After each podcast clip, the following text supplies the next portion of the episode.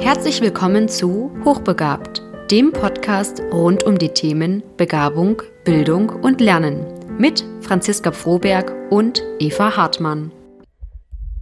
Hallo und herzlich willkommen zur neuen Folge von Hochbegabt. Hallo Franzi. Hallo Eva. Heute haben wir eine ganz besondere Folge für euch. Heute ist unsere erste Folge nachgefragt. Wir haben einen Gast in unserem Podcast. Carola, herzlich willkommen. Was möchtest du über dich erzählen? Hallo Franzi, hallo Eva. Schön, dass ich hier bei euch sein darf, dass ihr mich eingeladen habt. Ja, was möchte ich noch nicht erzählen? Erstmal vielleicht so die Eckdaten. Ähm, ich bin Mutter von drei Zauberwesen, drei weiblichen Zauberwesen und ähm, ja, genieße das auch äh, mit allen Hochs und Tiefs. Bin aber auch äh, beruflich gesehen Lehrerin für Deutsch und Englisch am Gymnasium, war dort auch 25 Jahre im aktiven Schuldienst tätig. Bin seit drei Jahren in der Lehrerinnenausbildung an der Universität Leipzig und ja, ich glaube, der Rest ergibt sich dann im Gespräch. Super, danke. Ähm, Erzähl doch mal, wie hat das eigentlich bei dir angefangen? Ähm, wie bist du eigentlich mit diesem ganz speziellen Thema Hochbegabung in Kontakt gekommen? Ja, der Anlass war bei mir ein sehr persönlicher und zwar meine zweite Tochter, die ja einfach mal eine sehr ungewöhnliche Entwicklung durchgemacht hat, wo also für mich als Mutter schon ablesbar war, ähm, das Kind ist in gewisser Weise besonders. und ähm, wenn das dann von außen auch noch bestätigt wird durch pädagogische Fachkräfte im Kindergarten, später auch in Schule, ähm, dann wird man natürlich als äh, Pädagogin selbst auch hellhörig. Und da ich mit dem Thema Hochbegabung äh, während meiner Ausbildung überhaupt nicht in Kontakt gekommen bin, war das für mich der Anlass, sich erstmal zu lesen, ganz viel Literatur zu lesen und habe dann auch geschaut, was so an Fortbildungen da auf diesem Feld angeboten werden. Das war damals noch nicht so wahnsinnig viel. Sehr ähm, ja, klein, aber sehr fein dafür. Und habe dann dadurch meinen Blick bezogen auf das Thema geweitet. Das ist ja super spannend. Ähm, du bist seit vielen Jahren Lehrerin mit Leidenschaft. Was liebst du an deinem Beruf so? Oh. Äh, wie viel Zeit haben wir? Eine ähm, Weile. Also, gut, dann werde ich versuchen, mich zu begrenzen. Ähm, also letztendlich, was ich am meisten mag, ist das Unterrichten selbst. Das ist der Aspekt, der mir ähm, in meiner Profession am meisten Spaß bereitet. Ähm, alle anderen Bereiche sind ähm, ja auch, sagen wir mal, Bereiche, wo man Freude empfinden kann. Aber das ist halt der Bereich, wo es mir persönlich, ähm, sagen wir mal, am besten geht. Es ist einfach so, dass ich unheimlich ähm, Freude daran habe, Schülerinnen und Schüler für ja, meine Unterrichtsinhalte äh, zu begeistern, beziehungsweise fürs Lernen an sich zu begeistern, ihnen den Spaß zu vermitteln, den man beim Lernen haben kann. Das haben ja nicht viele Kinder, wenn sie dann so zu uns kommen ans Gymnasium sind die meisten von ihnen ja, sagen wir mal, schon durch ähm, ja, Erfahrungen so geprägt, dass äh, Lernen für sie nicht unbedingt spaßbehaftet ist.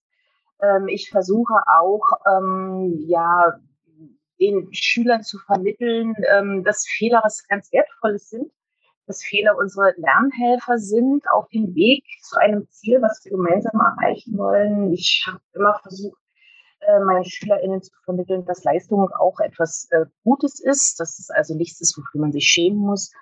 Und woran ich immer ganz besonders Freude hatte und was sehr oft passiert, ist, dass wir einen gemeinsamen Lernweg gegangen sind. Also ich war nicht unbedingt immer nur diejenige, die vorne stand und alles wusste, sondern ich habe auch ganz viel von meinen SchülerInnen gelernt und ähm, habe ihr das auch gespiegelt. Und in dem Zusammenhang ist das dann natürlich auch schön, wenn man hm, Kinder eine über mehrere Jahre begleitet, dass man auch sieht, wie die sich als Persönlichkeiten entwickeln, ja, wie die wachsen, wie die ähm, sich verändern. Und das ist einfach so ein schöner Aspekt bei diesem Beruf. Ähm, ich glaube, das haben nicht viele Professionen so wie unsere.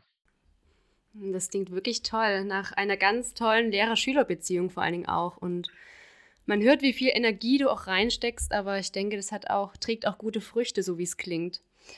Ja. Das kann ich bloß hoffen.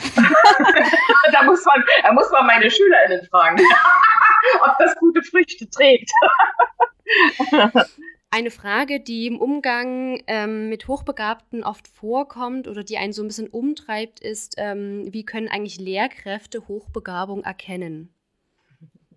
Ja, das ist letztendlich das äh, Handwerkszeug, was wir für alle Schülerinnen und Schüler brauchen. Wir brauchen ähm, offene Ohren, wir brauchen offene Augen und wir brauchen offene Herzen. Und das im Grunde genommen auf alle SchülerInnen bezogen, also nicht bloß auf Hochbegabte. Ich weiß, es gibt Listen im Umlauf, wo drin steht, also hochbegabt ist, wer diese und jene Eigenschaft hat.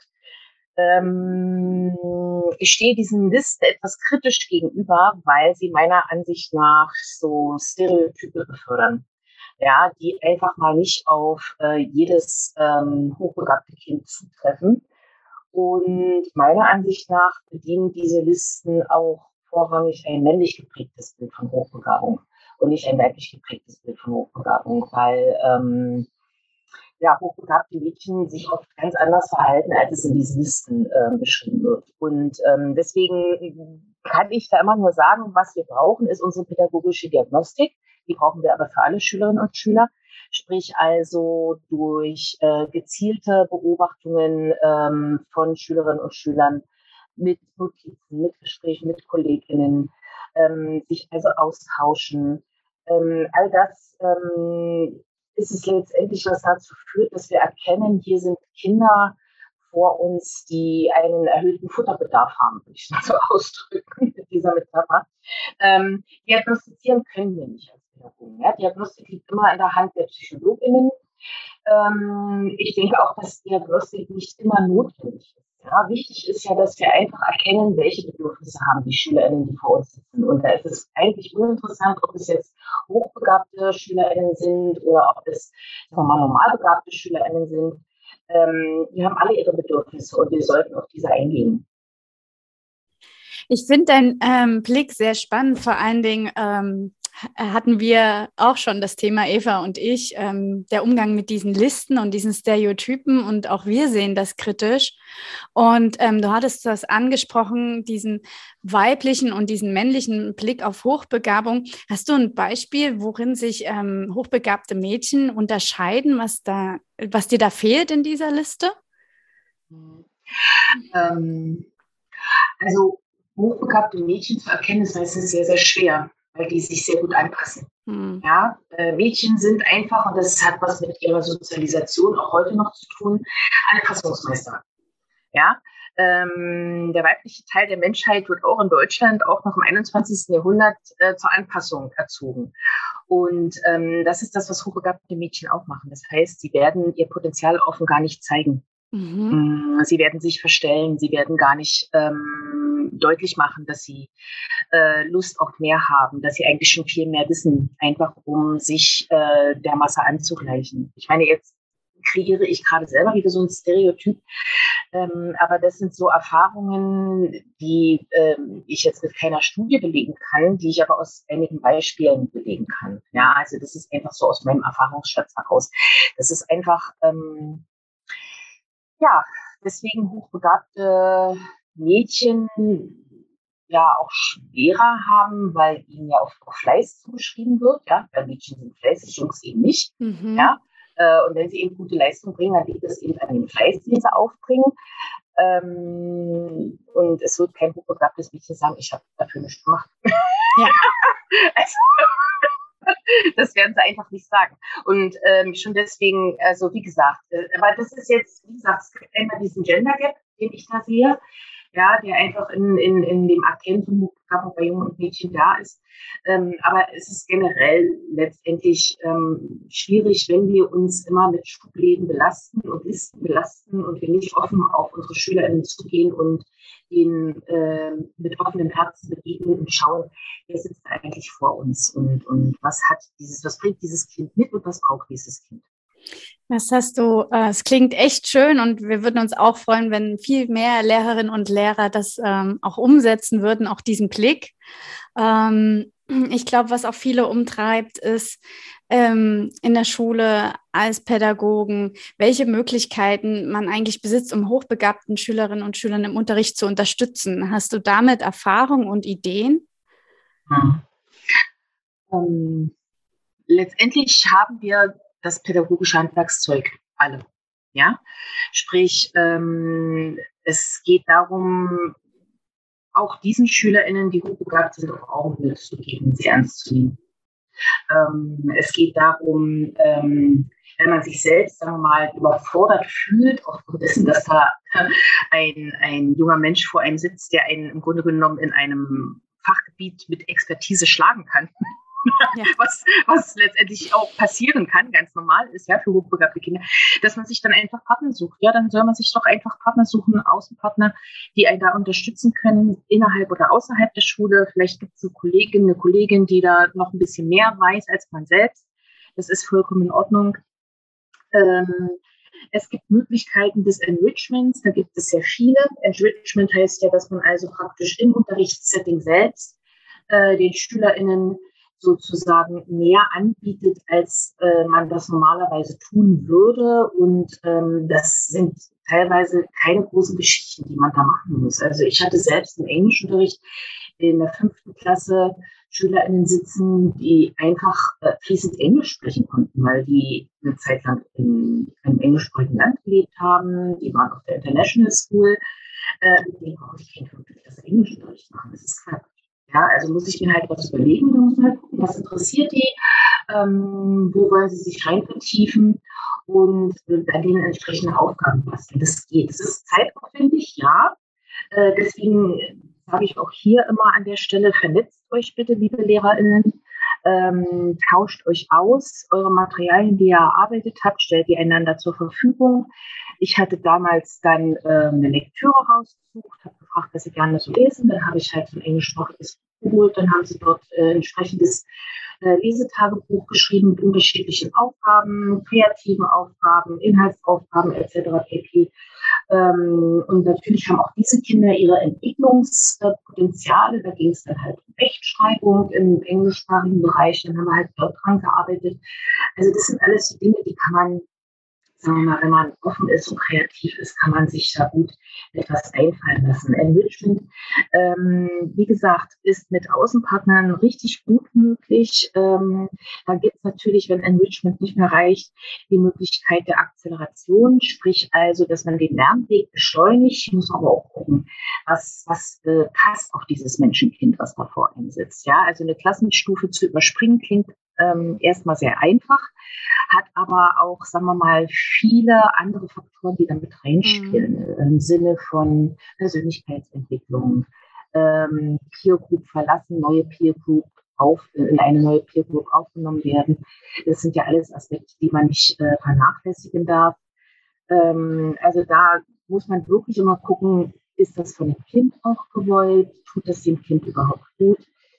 Dann haben wir ja in Sachsen auch, ähm, sagen wir mal, diese sogenannten Paragraph 4 Schulen. Das sind die Schulen, die sich also vertieft ähm, einem Schwerpunkt widmen und dort Kinder, die in diesem Schwerpunkt begabt sind, ähm, fördern. Das sind also die naturwissenschaftlichen Schulen, wie zum Beispiel das Oswald-Gymnasium in Leipzig. Das sind äh, sprachlich orientierte Schulen, wie das Drehkamm-Gymnasium in Leipzig. Das sind natürlich unsere Sportgymnasien, aber auch die Sportmittelschulen oder Oberschulen. Ähm, wir haben äh, Musikgymnasien, Thomas-Gymnasium in Leipzig, ähm, Silberbrand-Gymnasium in Magdeburg. Also da gibt es schon viele Möglichkeiten. Und ähm, sagen wir mal, wenn man jetzt ein Kind hat, ähm, das sehr breit gefächert hochbegabt ist, äh, haben wir auch noch das Landesgymnasium St. Afra in Meißen, was diesen generalistischen Ansatz ähm, vertritt, wo also eine Förderung auf sehr, sehr breiter Ebene erfolgt, ähm, die ein, ein, ganz, ganz tolles Angebot äh, machen für äh, junge Heranwachsende. Ähm, aber da muss man dann halt wieder gucken, das ist mit dem Internatsaufenthalt verbunden. Mhm. Und das ist mhm. halt auch nicht für jedermann. Ja, also ähm, deswegen, es gibt es gibt nicht die eine Lösung, es gibt nicht den einen Weg, sondern ähm, man muss halt immer schauen, was passt auf dieses Individuum, was da vor einem sitzt, mit einem Bedarf, den man versucht ähm, zu decken oder, oder mit einer Förderung, die das Kind braucht oder Forderung. Ähm, und da gibt es unterschiedliche Wege. Ja, okay. Das kann ich mir gut vorstellen, klingt aber auch herausfordernd. Ich als Lehrerin sitze vielleicht vor 30 äh, Jugendlichen und soll denen alle gerecht werden. Und dann habe ich vielleicht auch noch ähm, äh, eine Schülerin oder einen Schüler vor mir, der äh, gefühlt mehr über das Thema weiß als ich. Äh, das kann ich mir schon als besondere Herausforderung vorstellen. Und ähm, dann sagen ja auch manche so ein bisschen, ein, Ge ein Gespenst geht um in Schule, ne? unter Schülern und unter Eltern, nämlich dass der Hochbegabung in dem Sinne, dass fast alle Kinder als hochbegabt gelten oder als hochbegabt plötzlich identifiziert werden. Und ähm, ja, das ist meine provokante Frage, sind jetzt alle kleinen Unruhestifter immer hochbegabt? ja, ähm, das ist auch so ein Klischee, was, was auch in Lehrerzimmern äh, sehr verbreitet ist, wo ich aber einfach sage, ähm, stopp mal, ähm, wir haben auch eine steigende Anzahl von Depressionen, wir haben eine steigende Anzahl von ADHS-Diagnostiken, wir haben überall steigende Anzahlen, weil die ähm, ja die, die Wahrnehmung dessen, was dort vor, also vor uns ist, ja, sich natürlich auch geschärft hat.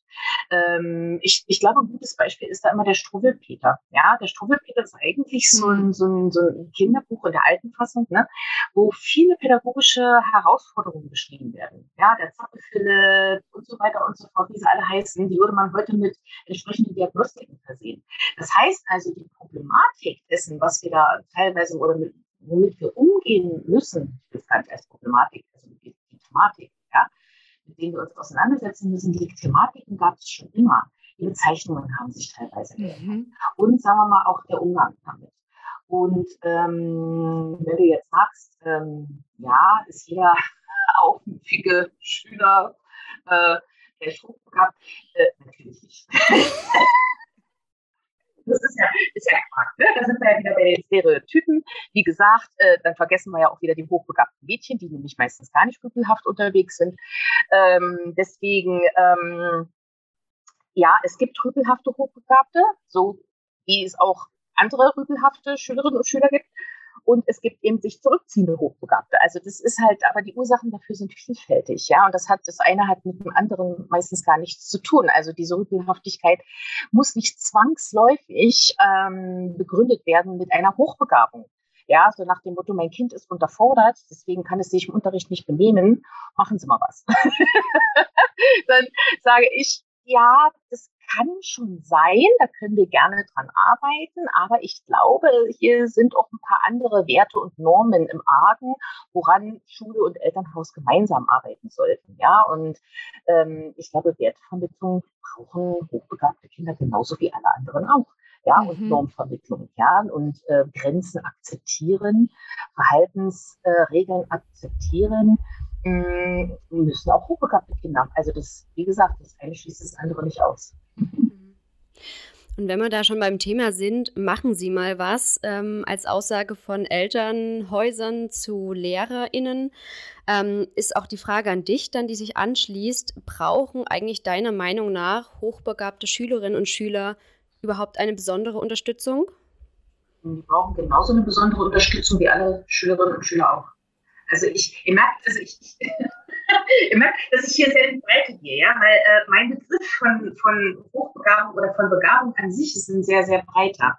Ja, also ähm, ähm, das liegt einfach aber auch daran, dass äh, ich ähm, im Schulumfeld ganz schlecht meine Kolleginnen auf meine Seite bekomme, sich mit ähm, Wegen zum Umgang mit Hochbegabung auseinanderzusetzen, wenn wir nur von 3% reden.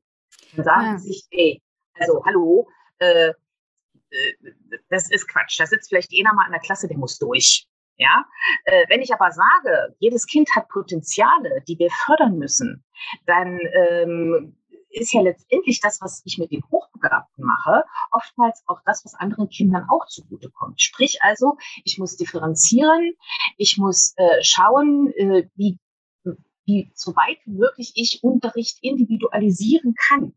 Und insofern ähm, brauchen alle Kinder eine besondere Unterstützung und auch Hochbegabte sind nicht per se pflegeleicht, nur weil sie hochbegabt sind. Die haben genauso ihre Baustellen zu beackern, sprich also ähm, brauchen die oftmals Unterstützung in der Ausbildung von Lernstrategien.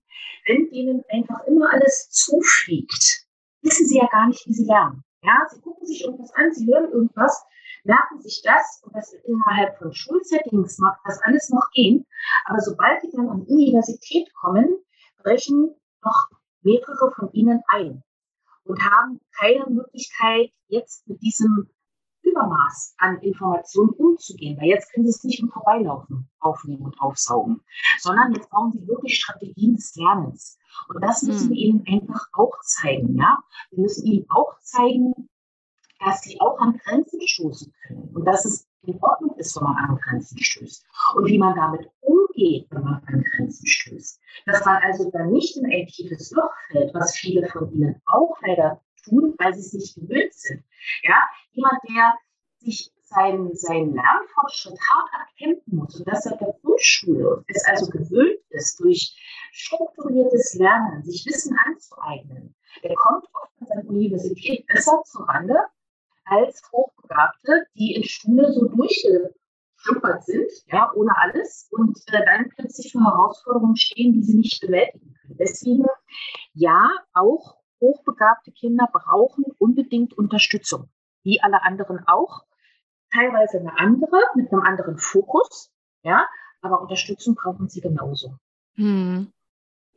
Ja, ich finde es auch spannend, dass du das angesprochen hast mit den Lernstrategien und ähm, ist ja auch so ein Bild in den Köpfen von Menschen, ja, ich bin hochbegabt, dann braucht man ja keine Lernstrategien, weil fällt mir ja alles so zu, ich muss mich ja gar nicht anstrengen. Das war der erste Teil unseres Interviews mit Carola. Im nächsten Teil geht es darum, wie Hochbegabte in der Schule gefördert werden können und wie und wo sich Lehrerinnen Unterstützung holen können. Das war Hochbegabt, der Podcast rund um die Themen Bildung, Begabung und Lernen mit Franziska Froberg und Eva Hartmann. Wenn du unsere nächsten Folgen nicht verpassen möchtest, dann folg uns auf unserer Instagram-Seite Hochbegabt, der Podcast. Wir freuen uns auf dich.